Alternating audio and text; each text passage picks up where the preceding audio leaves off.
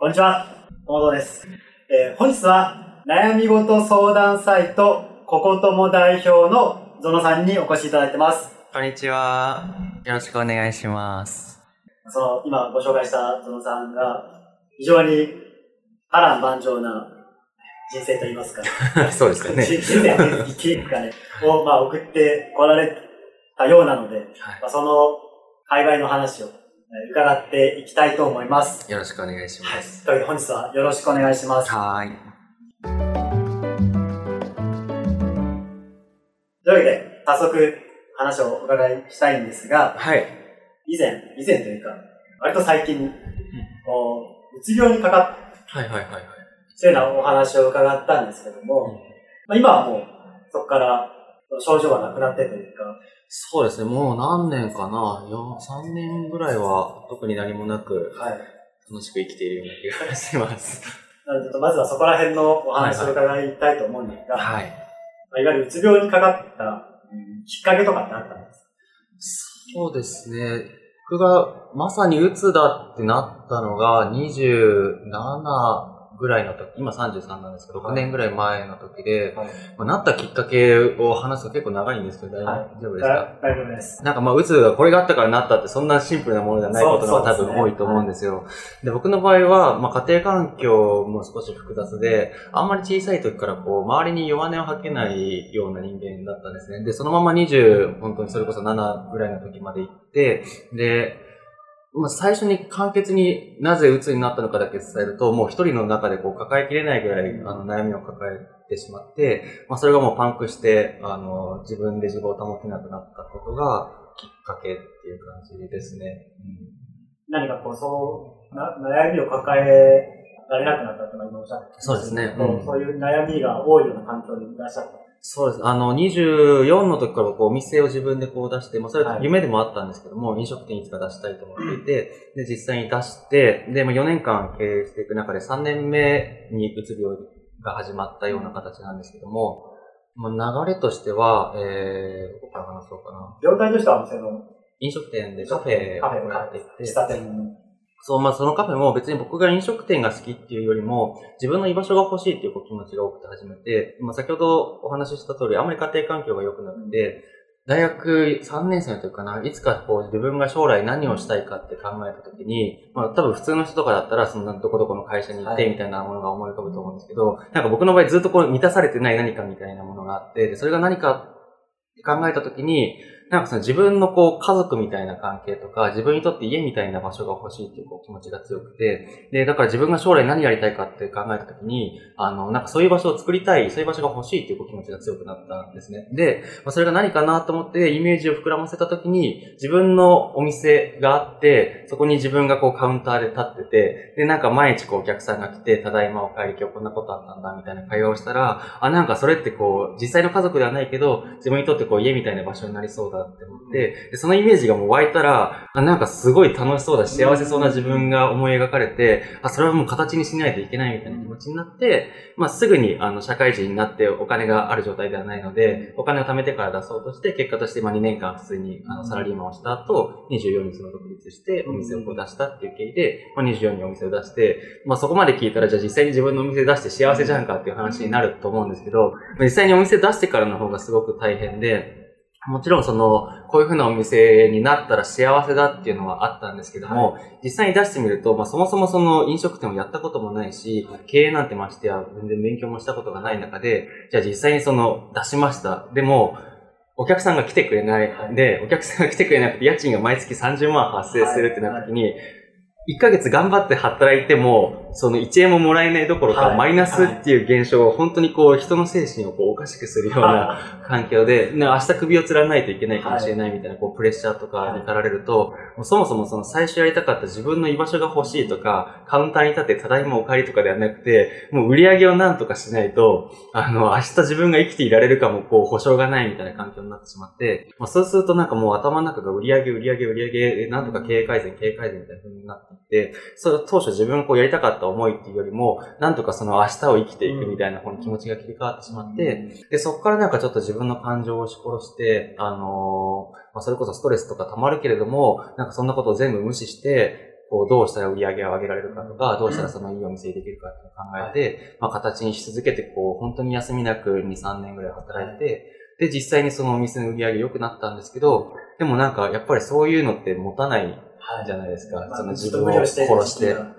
で、まあ本当にそれが、あのあるタイミングでこう、パンって自分の中でこう、キャパを超えてしまって、で、そこからもう逆に無理しすぎてた分がそれ、ここで一気に襲いかかってきて、もう全く何も仕事が手につかないみたいな状況になって、すべてに対して無気力で、人間関係も全部嫌だ、仕事も一切したくない、そういう感じで鬱になったって感じですね。まあ、その、自分のお店を持ちたいとか、自分の居場所を見せたいっていう人は、うんまあ、まあまあいると思うんですよ。うんうんただ実際にそれを、その行動に、実際の行動に起こす人はなかなかいないと思うんですよ。しかもそれをやられたのが24歳うん。ぐらいの時そうですね。そこがまあ、よほどの、まあ、思いがあったんだろうなっていうのはうん。その時はもう仕事はスパッと辞めちゃったんです仕事はスパッと辞めましたね。プログラマーやってたんですけど、よ。は2年間やって。い。ワークスアプリケーションさん、そうです、そうです。どうでしワークスアプリケーションさんはどうでした？どうでしたっていうかですけど。いや、知ってる方はいるかもしれないですけど、はいあの、ものすごいやりがいがある会社だと思います。はい。毎年やりがいのある会社ランキングベスト5以内には絶対すごいですような。ね。なんかイメージは、はいすごいインターンに力を入れてるあっていうイメージがあって、なんかこう、そのインターンで合格じゃないですけど、うんある程度評価をもらえると、シルバーかゴールドかプラチナみたいなチケットがもらえて、うんなんか他の会社に就職しても、4年間とか、そうです、そうです。あじゃあそうで5年間とかだったら、すいつでも戻ってこれる3年、っていう5。年間。だったらいつでもうち入入れるよみたいな会社ですごい、ゴリゴリな会社だなっていうイメージがあるんですけど、どどんな会社を？いや、その通りです。ゴリゴリな、ゴリゴリな会社なんですけども、まあ、ゴリゴリな会社っていうとちょっとこうなんかスパルタみたいなイメージがあるんですけど、はい。そういうことではなくて、あの、責任度が高いっていう捉え方もできると思うんです裁量が多い。ベンそうです。ベンチャー気質の企業って、それこそ多分もう合う合わないの話で、はい。その、決められたことをやってたら楽しいっていう人もいれば、なんかもう最初から未知の領域に踏み出して、はい自分がでも作りたいものを全部やらせてくれるみたいな、その代わり責任は取れよみたいな関係の方がいいっていう人もいたとして、で僕は多分後者の方だったんですよ。っていうのももともとゲームを作りたいと思っていて、はい。で、ゲーム会社を選択肢に入れた時に、はい。その専門学校に通って、ゲームの専門学校にダブルスクールしていた時期があるんですけど、はいはい。その時に通って思ったのが、なんか、自分はこういうゲームを作りたいと思って、ゲームを開発する職業に進みたいと思ったのに、いざその専門学校入ってみると、企画が開発かどっちかしかこうコースが選べなくて、結局エンジニアはエンジニアしかしない。で、企画は企画しかしない。で、エンジニアコース行ったんですけど、結局渡ってくる使用書の通りにこう作れるかどうかだけが全てで、そんなん全然楽しくないというか、もともと僕はその自分がこんなゲームあったら楽しそうと思って、その仕事にそう憧れたのに、もうそれができないんだっていうことを分かって、じゃあそういうことがこう、できないと自分がこう、なんかモチベーションが上がらないことを感じたので、実際にその就職するときには、あの、なんか自分が考えたものをちゃんと形にできるような会社で働きたいと思って探して、そのワークスに選んだので、そういう意味で僕はまあ合ってた方だと思うんですよ。実際多分病んでる人の方が 多かったし、やばいですよ。もう研修の3ヶ月で成績順に座らせられるんですけど、ええこの会のラインがあって、ゴリゴリじゃない下10%だと中国に飛ばされるみたいな、そういう世界だから。予想通りのゴリゴリじゃないですか。そうそうそうそう。プレッシャーにやっぱよ弱いというか、はい体勢が低いときつい環境だと思う。そのワークスでは別に大丈夫だった。ワークスはなんか大丈夫だったんですよ。っていうのも自分に対してだけのプレッシャーだったので、はい人間関係とかではなく、いや、できるかできないかってそのスキル云々のプレッシャーしかなかったんですよ。でもお店の場合はその人間関係、人の気持ちを汲み取れないみたいな、そういういろんな複雑なこう感情が作用し合ってのあれだったので、自分だけのプレッシャーだったらそんなに 大丈夫なんです。大丈夫なのかもしれないそ。こはすごいなんか、一つの強さというか、そうですね。いや、ワークスの話面白いですよね。僕の中ですごい想像した通りだったんで。そうです、そうです。まあなんか、大体ベンチャー系のソフト制作会社って、うん。結構そういうゴリゴリ系が生き残ってるイメーうジがなってん。確かまあね、そんな感じでこう、まあ、お店を開いて、で、最終的には黒字経営にはなったんですよね。に。2年間赤字をやって、それこそ家すらないみたいな時期があって、でもまあなんかちゃんと勉強したことはちゃんと返ってきて、まあ実践できればもうすぐそこにあったので、もうひたすら試してやって反応を見て改善して、で、2年間経ったぐらいにやっと黒字になって、2年目の後半ぐらいにはスタッフを雇って人件費も払えるようになって、で、3年目の後半ぐらいにはもう自分の手から切り離せるぐらいの感じにはなったんですよね。そう、なったんですよ。そこですごいなって思うのが、、はいわゆるそのネットビジネスとかだったら、試行錯誤。うんこうしたらこんな反応だ。っていうのがなんかデジタル化される。そうですね。数値化される。はいはい。でも、まあ言っちゃえばそのオフラインの仕事って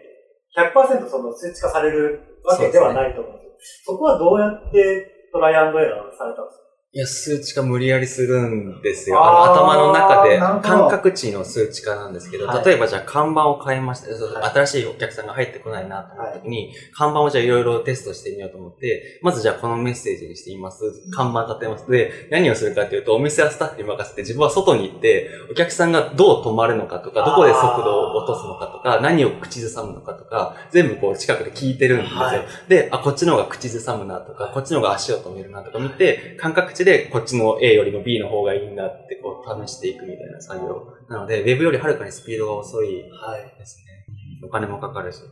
そうですね。時間もお金もかかるし時間。もかかるしそれをもう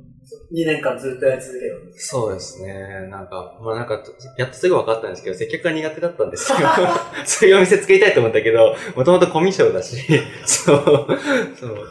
そうですね。コミュ障だけど、愛情が欲しいからそういう場所作りたいと思ったわけで、最初からコミュニケーション力能力高いったらそんな必要ないわけじゃないですか。はい。でも、長けてないから欲しくてやったけど、はい結局長けてないからお客さんとうまく接することができなくて。負担もでかいから。そうです、そうです。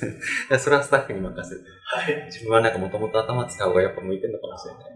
ほど。まあく黒子じゃないですけど、まあ、そうですね30からはちょっと見えない位置に回って、店のことを考えた。うん、そういう感じです。なんかある程度その、スタッフの方たちに任せられるようになっ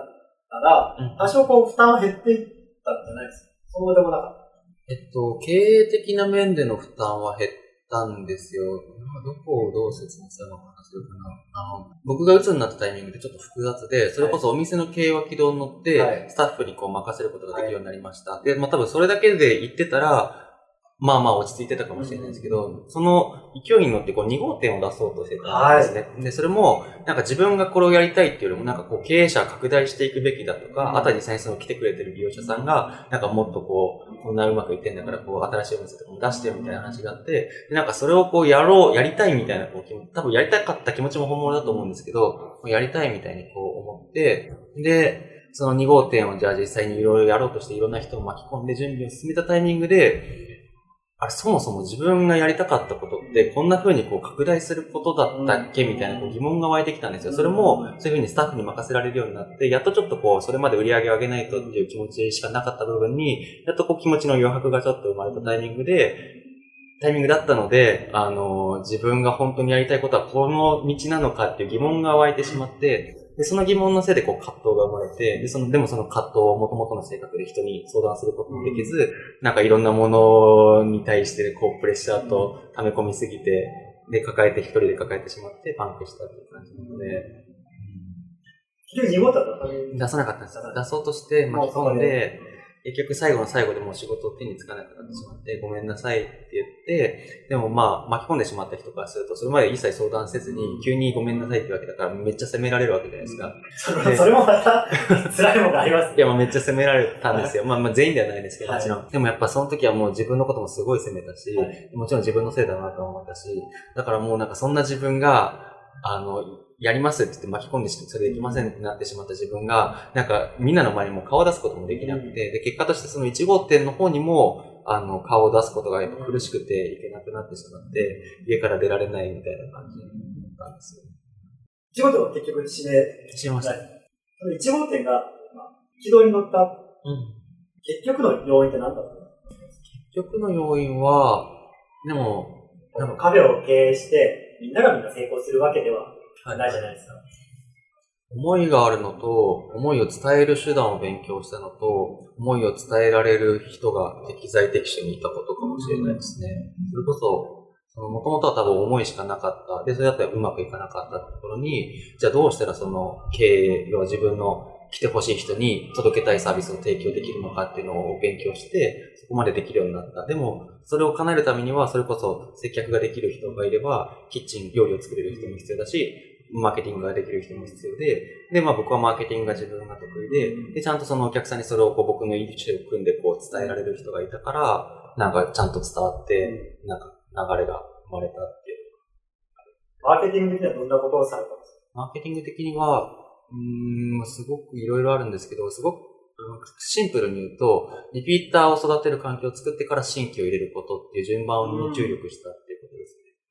なんか頑張って値下げして人なんとか呼ぼうとした時もあったんですけど、結局なんか一過性で終わってしまって、さらに呼ぶのがどんどん難しくなっていくみたいな状況だったので、まずやっぱりそのバケツの穴を塞いでからちゃんと水を注ぐっていう作業の順番にしないと、どんなに頑張って蛇口ひねってもどんどんどんどん漏れていってしまうから、なんとかして、まだ誰も来てくれてないけど、来てくれたらもう超最高のサービスを受けられますよって環境を作ってから、人を呼ぶように耐えようみたいな感じの。既存のお客さんがリピーターそうですできるようなサービスを、まあ、作っていった。そうですね。では、そんな、なんやかん、なんやかんやっていうか、そんな感じで、うん。まあ、うつ病が発生してしまって、うんそこからはどうしたんですか？病院とか行かれたんですか？精神科、あの、診療内科の方にはい通っていて、まあ、精神科も一回行ってうつ病だというふうに言われたんですけども、まあ、基本的には診療内科で薬をもらって、まあ、期間にすると多分1年、2年、2年ぐらいかな。薬を飲んでる期間だけだったら1年ぐらいなんですけども、まあ自分がまだうつだなって感じてる期間は2年間ぐらいだったので、さまよってましたね。それこそ一人でずっと引きこもっているような日もあったし、ど感覚としてはどんな感覚なんですか？よくまあ、その気力が起きないと話を聞きますね。自分が嫌いっていうのと、自分に自信が持てない。だから、すべてが不安っていう感じですね。生きていくことも不安だし、これから先生きていけるのかも不安だし、自分がこう人から必要されている感覚もないし、無価値観と不安みたいな感じです。がずっと続くような。そうですね。その間はどんな生活、まあ、ね家にいるにしても、うん。ずっと寝てるわけでもないと思うんですそうですね。まあなんか、本当にお金に切羽詰まってたら多分働いてたりしたと思うんですけど、僕の場合なんかそこはちょっと厄介で、それこそお店がうまくいったので貯金が結構あったんですよ。で、でももうお店続けられないので辞めましたってなって、まあ仕事もなくすわけじゃないですか。で、やっぱいろんな人に責められて、そこに対してちょっと自分を出すのが怖いってなってしまったので、人間関係も、それこそ休みなくずっとお店しかやってなかったので、人間関係お店しかなくて、でその人間関係も全部切ってしまったってなって、そうするともう自分の手元に何も残っていない状況で、でもまあなんかとりあえず貯金は少しあるから、今すぐ働くっていう選択肢を持つほどの意欲も湧かなくて、ずっと基本はなんか家にいて、でも家にいるとやっぱ何かと関わってないとはい不安になるので、はいカフェに行ってみよう。で、はい。昔の自分は頑張れたんだからなんか勉強しようと思って勉強するけど、でももう目的がないから、なんか全然意欲が湧かなくて、意欲が湧かないと意欲が湧かない自分に対してすごい幻滅するし、自己嫌悪になるし、それこそ頑張れた時の自分と比較して、なんかさらにこう、鬱っぽくなるみたいな状況がついて、で、だから一人だともう気持ちの解消がしきれなくて、なんで薬を飲んだりとか、あとはまあ一人、その当時の自分でもなんか全然こう一切否定せずにあの話を聞いて肯定してくれる友達がいたので、その友達に何かちょっと自分の感情が溜まったら聞いてもらうみたいなのをして、のらりくらり1年ぐらい生きていた感じ。外には、じゃあ一応出られては、そうですね。まあ出てなんかすぐ苦しくなって帰るとかはあったんですけど、家にいるとかね家にいるときは何もしてないかもしれない。まあ、いわゆるその、正しい表現はわかんないですけど、まあ、ぼーっとしてた。うん。ゴロゴロしてた。まあ、すごい、そうやって言うと、そのネガティブだから嫌だ。いや、ぼーっとしてたし、ゴロゴロしてたし、でも、あの、考えちゃうんですよ、いろんなことを。ああ、はい。何かをしてなければいけないとか、あのー早く働かなければいけないとか思って、で、まあそういう、なんか自分の中の自責の念が苦しくなって結局いてもいられなくなって、まあ、薬飲むと。で薬飲むと眠くなるし、頭全く働かなくなるし、うん感情がなんかちょっと鈍るんですよ。うんなんでもう本当に文字通りぼーっとしてうん過ごして、なんか今日も一日終わったみたいな感じ。で、また何もできなかったから苦しくなって、苦しくなるからまた薬飲んでまたぼーっとしてみたいな、そういうエンドレスのうつ病の薬って、その、どういう作用いわゆる治療っていうよりかは、症状緩和みたいな。あの、あんまり物事を考えづらくするっていうのかな。やっぱり難しく考えてネガティブに考えるから、どんどん負のループになってしまうんですけど、そもそもなんかこう思考がぼんやりした状態になる感覚。いつもぼーっとしてる感じです。じゃあ、どちらかというと、こう、症状を緩和するうんような感じになるんですかそうですね。嬉しいことも感じづらくなる。ああ、まあ、感情がちょっとこう、感情の起伏が、そう、波を減らす。減っていくみたいな感じでうんそこから最終的にはどういうふうに社会復帰されるようになったんですそうですね。まあなんか、これがっていうタイミングではないんですけども、まあ、ずっとやっぱ引きこもってると、かな ?2 年んぐらい。そうですね、1年、2年。まあ本当に働き始めたっていうよりは3年ぐらいかかってるかもしれないんですけど、まあやっぱ何かしたいって気持ちはあるんですよ。もともとだってお店出して頑張ってた自分も知っているわけだから、なんか一切何もできてない自分ってやっぱ自分にとっても全然好きな自分ではないので、変わりたい、抜け出したいって気持ちはいつもあって、でもなんか気持ちが追いついてこない、体が追いついてこないっていうのが葛藤もあったので、葛藤がでもあると、一応もがきはするじゃないですか。ちょっと勉強してみようとか、なんかできることやってみようと思って、まあなんか知り合いの手伝いをしてみたりとかもあったし、でもまあいろいろこう試した結果、なんかお店を出した時もそうだったんですけど、やっぱりこう自分が一番何かこういうものを形にしたいっていうものに対して向き合ってる時が一番意欲自分が湧くなっていうのは知っていたので、その当時自分がこう、一番心惹かれる瞬間、心が安らぐ瞬間って、まあ、そういうふうにこう前みたいにお店を作るとかではなくて、なんかこう、人に自分の話を聞いてもらってる時が一番こう、唯一気持ちが休まる瞬間だなと思ったので、まあ、それまでの人生の中であんまりこう人に悩みを話すっていう経験をしてこなかったんですけど、うつになったおかげで、その誰かに話すことってすごい大切だっていうことを感じて、まあ、本当にすごく救われたので、そういう時間が増えたら、自分にとってすごい幸せな時間が増えるのかもしれないと思ったので、なんかそういう時間を増やすために、そういう時間が生まれるような場所を作りたいっていう気持ちが少しずつ湧いてきて、まあそれが今のここともに繋がっているっていうことなんですけど、なので、まあ、その1、2年間の間に、あの、なんかもがきながら少しずつそういうことをやりたいかもしれないという気持ちが湧いてきて、で、じゃあ作りたいから作ってみようと思って、ちょっとずつ勉強をして、ちょっとずつなんかサイトを形にし始めて、一応なんかオープンして、で、まあオープンしたかといって別に自分の復活するわけではないんですけど、でもそこのココ友のサイトを通じていろんな人の話を聞いたりとか、まあ話を聞くってことは自分の話もできるっていうことで、なんかお互いのそういう苦しい感情を分かち合うことによって、自分自身のなんか、なんだろうな、苦しい感情が少しずつこう解消されていくのを感じたし、あとなんか当時の自分はもう何もできないぐらいの無価値観になってたんですけども、なんか鬱になったおかげで、こういう風にこう出会える人もいるし、鬱になったおかげで、今、鬱で苦しんでる人の気持ちに共感できるっていうことを、あの、そこを作って初めて感じることができて、まあ、それが少し自分の自信につながって、で、なんか少しこう、少しずつ外の世界に目を向けられるようになっていったっていうのが多分、一番大きなきっかけかもしれないですね。じゃあちょっていうワードが出てきたんで、はい。ココ友の紹介をしてもらってもいいですか？あ、わかりました。えー、ここともはですね、えー友達として相談に乗るをコンセプトにした無料相談サイトで、2013年の3月に作って、今4年と半ぐらいですかね。そう。で、まあ、先ほど話した通り、僕自身があの自分の悩みを話せる場所を、時間をもっと増やしたいという気持ちから始めたので、本当に、まあ、自分のためだけに作ったようなサイトで、で、もう少しずつなんかそこに対して、あのー悩みを相談しに来てくれる方も増えたし、今はなんかその悩み、誰かの悩みに相談対応したいっていう人も増えてくださって、まあなんかいろんな人に助けられながら今運営しているっていう。月間30万そうです。30万 PV ぐらいアクセスがあって、人。大体800人ぐらい相談が月あたりある。毎日もう何十件っていう。そうです来てるような状態状態ってことですね。大体年間1万件ぐらい届きますね。それはこう作ろうと思ってから、うんまあ、最初はそんなね、形がカチッとは決まってたんそうですね。実際にその、まあ、ササイトですよね。うんができるまでどれくらいかかります？えー、でも1ヶ月とか。早いな、さすがエンジニアをやってただけは早いですね。そうですね。なんかお勉強されたっておっしゃってたじゃないですか。はいはいどどんな勉強をされたんですか？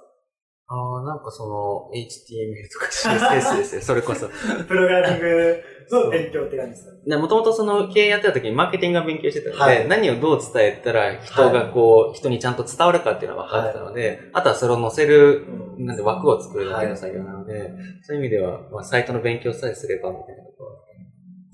たん状態かっていうのが分かったら、うん。場所があってそうですね。早いですね、1ヶ月で。まあでも、最初のサイトはひどいですよ。今みたいな綺麗なものではなくて、本当にすげえ汚く書いてるし。いやいや何事も最初はね、そこからこう、修正して修正して、そういうそうそうそう。そこら辺はちょっと分かる、分かるんで、僕も何も言えないです 見せらんないようなサイトです。そうですねうんなるほど。で、そこを、それ始めたのは完全に一人で始めたんですか？一人で、じゃあ、その、何事があったら、このサイトにどうぞみたいな感じそうですで始めた。はい。最初の方はどうでした？か解説してから。えー、でもなんか、ポツポツ。そうですね。一日、まあ、一件あるかないかぐらい届いて、もうメンバーになりたいっていう人もなんか一日一人ぐらい来てくれたりするので、なんか、メンバーっていうのはその悩み事があったら答えがこう。あ、それボランティアでのスタッフ側としてやりたいっていう方も結構いらっしゃって、で、まあ、徐々に徐々に、まあ、それを継続していったら、そうですね。ある程。度大きくなってうんいって、うんそこからはずっと別に、ななんていうんですか、働、労働っていうものは、そんなにがっつりとは、今に至るまでは、うーん、あんまり、いや、貯金はないんですけど、その、ね、そそんな3年間もニートしてるから、貯金はないんですけど、まあなんか家な、いいとかしながら、えでもなんでそれを選んだかっていうのも、一応理由があって、はいあのーそれこそ鬱になって仕事ができなくなった時に、はいもちろんそのもう一回就職をした方がいいのか、それともなんか、ちょっと自分を探すのかみたいな選まあ、択肢が別の選択肢。うん。やっぱり当時僕が失ってたものって、お金ではなくて、自信だったんですよ。で自信がないと、ものすごくこう生きることが苦しかったんですよ、お金があっても。だから、僕の中で順番的にまず自信をつけないといけない思って、で、自信をつけるためには何をしたらいいかっていうと、その、就職することの人ももちろんいると思うんですけど、僕の場合は、ちゃんと自分のやりたいと思うことと向き合って、それが怖かったとしても、そことちゃんと向き合ってそれを乗り越えるっていうことをしないと多分自信はつかないと思ったんですね。で、まあ、それが僕の場合その悩み相談サイトを作るっていうことだったので、まあ、なんかそれがお金になるかどうかっていうよりも、それをこうちゃんと形にして運営できるようにすることが僕にとってこうなんか絶対次につながるみたいな確信はあったので、なんでそういううん。働かないっていうはい。生活が。どうやって生活してた？の貯金もない中で。いや、もうのらりくらりですよ。あの、それこそ友達ん家に泊まり歩いたりもあるし、あと職業訓練校って言って、あの、月10万円もらいながら、こう、勉強させてもらえるみたいな国の特殊制度があって、そうでそれで、あの、まあ、怒られるかもしれないですけど、なるべく先生の見えない席に座って、授業中にここ友のサイトをつけようって。すごいカカットバージョンですね。で、お金いただいて、まあ、生き延びるみたいなこともあったし、うん。まあ、その時は割とそのまあややることがあるというか、やりたいことがまあはっきりしてるから、うん。その気持ちとしては前向きにすごいなってるうん。状況ですよね。そう、だから不安がどんどん減っていくの、お金がどんどん減っているのに不安もどんどん減っていくのを感じてて、だからなんかちゃんと自分の中ではこう正しい方に進んでいるような感覚はありましたね。もうその、ポコトモさんのメンバーもうん。20人ぐらい。そうあ、それはハウスか。そうです。こことものが400人ぐらいか今ハウスっていう話をしたんですけど、そのココトモが、はもともとそのサイトで、んえー相談をやってるっていう形態があって、うんそこからこのリアルの場で実際に会って話を聞きましょうみたいな場所を作って、ら。それの名前がココトモハウスっていう。そうです。それはいつ頃作られたんですそれはちょうど2年前ですね。2ちょうど年前っていうとはい2015かね。年の7月27日。はい。日付までバッチリなんです。そうです、そうです。もうすぐ2周年記念があ あ、なるほど。る。そう。迫ってる。そうなんですよ。そう、それが2年前ぐらいです。でもまあでもそれもやっぱ自分の気持ちの変化に合わせてで、こことも運営して、ちょうど2年間ぐらい経ったタイミングで、まあ少しずつ最初は人と関わるの自分自身もちょっと怖かったので、本当にウェブだけの相談サービスから始めたんですけど、だんだんだんだんこう自分もあの人と関わる自信がついてきて、じゃあ実際にリアルでもこう人の話を聞こうって、対面でのこう相談活動とかを始めて、やっぱりこういう時間もいいなと思ったので、なんか悩んでる人がこういつでも書き込めるような場所を作りたいっていう気持ちから、その2年前にココトモハウスっていう場所を作って、まあなんとか2年運営できているような感じです。なんかハウスを作ろうと思った、まあ、そのオフラインのうん場所を作ろうと思ったきっかけとかきっかけは、そうだなぁこれっていうものはないんですけど、やっぱり相談活動をしていく中で、あの、それこそメールの相談と電話の相談と対面の相談を行っているんですけども、それぞれに良さがあるんですよ。例えば、あの、すごいもう引きこもってて人が怖いみたいな状況の時に対面相談しかやっていませんだと、やっぱりその、いけないハードル。が高いです、ね。相談できない。だからメール相談。でもメール相談していくと、だんだんだんだんちょっと安心してきて、なんかもう少しこう人と感情を伝え合いたいとか、メールだとどうしてもこうリアルタイム性がないので、もっとこう今すぐ話聞いてほしいみたいな感情が出てくると、電話になっていったりして、でもやっぱり電話だと表情がこうお互い見えないから、感情がそのどこまで伝え合えたかのこう確認が難しかったりして、で、対面だとそこのこうなんか欲求というか、本当に受け入れてもらえたみたいな感覚まで味わえないので、対面の方が良かったりして、なんかそういうこういろいろ味わっていく中で、だんだんだんだんその自分の感情が最初のメール相談から対面の方に寄ってきたので、そういうリアルで相談できる場所を作りたいと。まあそれまで場所がなかったので、対面の相談を行う時とかにこう、区民センターを借りてやってたんですけど、はい区民センターって前もって抑えないといけなくて、じゃあ1週間後の何日にここを抑えたので相談来たい人来てくださいって言っても、悩んでる人って今すぐ相談したいわけじゃないですか。1週間後って言われたってもうその時に何が起きてるかなんてわかんないから、だからやっぱいつでも駆け込めるような場所を作りたいと思って、自分たちの居場所が必要だなっていうところから作ったっていう感じです。利用者ってどのくらいですハウスの方ですハウストモハウスの方は月間でもそんなに50人強。だから1日5人ぐらい、うん、が来てくださって。営業時間が14時から21時の9時間なんですけど、だいたいみんな5時間ぐらい1人当たりいてくれがっつりて。ますね。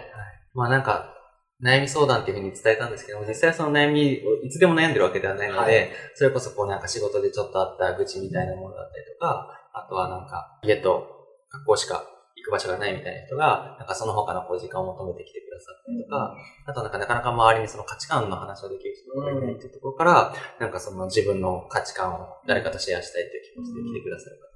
か、まあなんかいろんな方がいらっしゃいますね。こことものサイトの方とかってマネタイズとかってしてるんですあんまり、あんまりというか、そもそも別にお金を目的で作ったわけではないんですけども、か例えばまあ、お金をね、目的にしては、ないとはもちろん思うんですけど、うんうん。ただそれでもやっぱり、協力してくれるスタッフの方たちとかっているじゃないはいはいはい。あとまあ、単純な運営費とかっていうのも、うん。まゼロではないと思そうですね。そういう部分を稼ぐみたいなのはされてるんですよお金は一応ちょっとは収益が生まれているんですけども、まあ、なんでその収益を生むようにしたかっていうと、その自信をつけたいって、まあさっき僕が話して、まあ、そのきっかけにここともがなったっていうふうにお話ししたと思うんですけど、やっぱそのスタッフになって相談に乗ろうとしてくれてる人も、やっぱこう誰かの力になることでこう自分の自信をつけたいっていう欲求の方が多くて、うん。でもそういう方がちゃんとこうなんか社会の中で、社会の中で自分は生きていけるんだっていう自信をつけるためには、お金を稼ぐことって結構重要な、うん。あのファクターだったりして、まあ、僕自身もそうだったんですけど、なので、例えばメール相談は無料でやっているんですけども、電話相談と対面の相談は有料でやっていてうん、で、利用者さんからもお金をいただくんですね。うん。で、担当するスタッフもそれなりにこう責任感がこうある方に絞ってお願いして面接してみたいな形をやって、なので、その人たちにちゃんと報酬が支払われるみたいなことをやっていて、そうすると、その人たちも人の相談に乗ることで、こう、お金までいただいたって自信につながるので、なんかそういう意味でこう、お金をいただくってすごいいいことだなと感じているので、なんかお金を稼ぐこともそれなりには意識していて、まあでもなんか、それで生活していくのは難しいです。うん。おいくらぐらいなんですか？ここともの相談サイトで言うと、えー、いくらぐらいだろうな。でも10万ぐらいは月生んでいる、あの広告費含めて、カドセンスのですけどね。うん。もし例えば僕が電話で相談したいとか、はいはい。その、思ったら、うんうんいくら支払えば？30分1000円で、学生さんだったら750円であるんです超良心的な。30分、そうです。まあ民間では、まあそれ、まあ、それ今の話を聞いてて思ったのは、うん。やっぱりその、相談を受ける側もうん、多分それでこう責任感をうん。感じるとおっしゃってたじゃないですか。うんそこが大きいなと思う。うん悩みを持って、あの、相談したけど、なんかすごい適当な扱いをされた時ほどショックなことはないと思うんです。ないと思うんですよね。うんそこがちゃんとお互いの、その、需要と供給じゃないですけど、うん一致してるっていう仕組みはすごいいいな。そうですね。うん。そんなこんなで、はい。家もなく、はい。ふらふらしてた。はい。今は、家はどうなんです今、家は、かはい。来週引っ越します。どちらに引っ越されるんですか？いや、とりあえず今は、あのーなんかこんなこと言ったらちょっとイメージが悪くなってしまうんですけど、赤坂のタワーマンションに住んでるんですよ。でもこれは別に僕の家ではなくて。金の文字、主戦度じゃないですか、もう。いやいやいやな今ちょっとお金の話でちょっと損したじゃないですか。どういうことですか？まあまあ、じゃあちゃんと順を追って話すと、別にその僕が、い。あの、弱者からいっぱい稼いでみたいなことをしてるわけではなくて、はい。たまたま今お付き合いしてる方が、はい。あの、タワーマンションに住んでいて、はい。一緒に住んでるっていうだけのつまらないオチなんですけど。話せる範囲で何者なんですか？その、赤坂のタワーマンションに住むって、まあ、よ結構なバブリじゃないですか。まあ僕も最近その向こうの、あのーご両親はい。と少しご挨拶させていただく機会があって、まあ何してる方かって知ったんですけど、まあ端的に言うと複数の企業のこう代表をしていて、まあなんか M&A の専門家みたいで、はい著書、著書とかもいくつか出しているようなあれ？方 だいぶ絞られるぞ。でしたね。はい。そうなんですね。そうです。引っ越し先はもう決められてる。引っ越し先高円寺です。庶民派な感じに。そうですね庶民派かどうかわかんないですけど。まあ実際赤坂落ち着かないですからうね。んそのお付き合いしてる方自身もなんかそこに住んでるのそんなに好んでいなくて、うんでもなんかまだ、あの、家は出たけど、自立しきるほどのこう、経済力がなかったので、一時的になんかそこに住んでいて、出たいって思っているタイミングで、その僕と付き合ったこともあって、うんじゃあ一緒に出ようっていう。いいですうん。まあまあまあまあ。遊び来てください。ね。いいですか？え、全然いいですえ行きますよ。よ。なんか庭があるので、庭に屋台作ろうと思ってるので、遊び来てくい。行きます。で、あの、まあちょっと今回の放送で伝えたかったのが、まあ僕の身の回りでも、まあもう一人、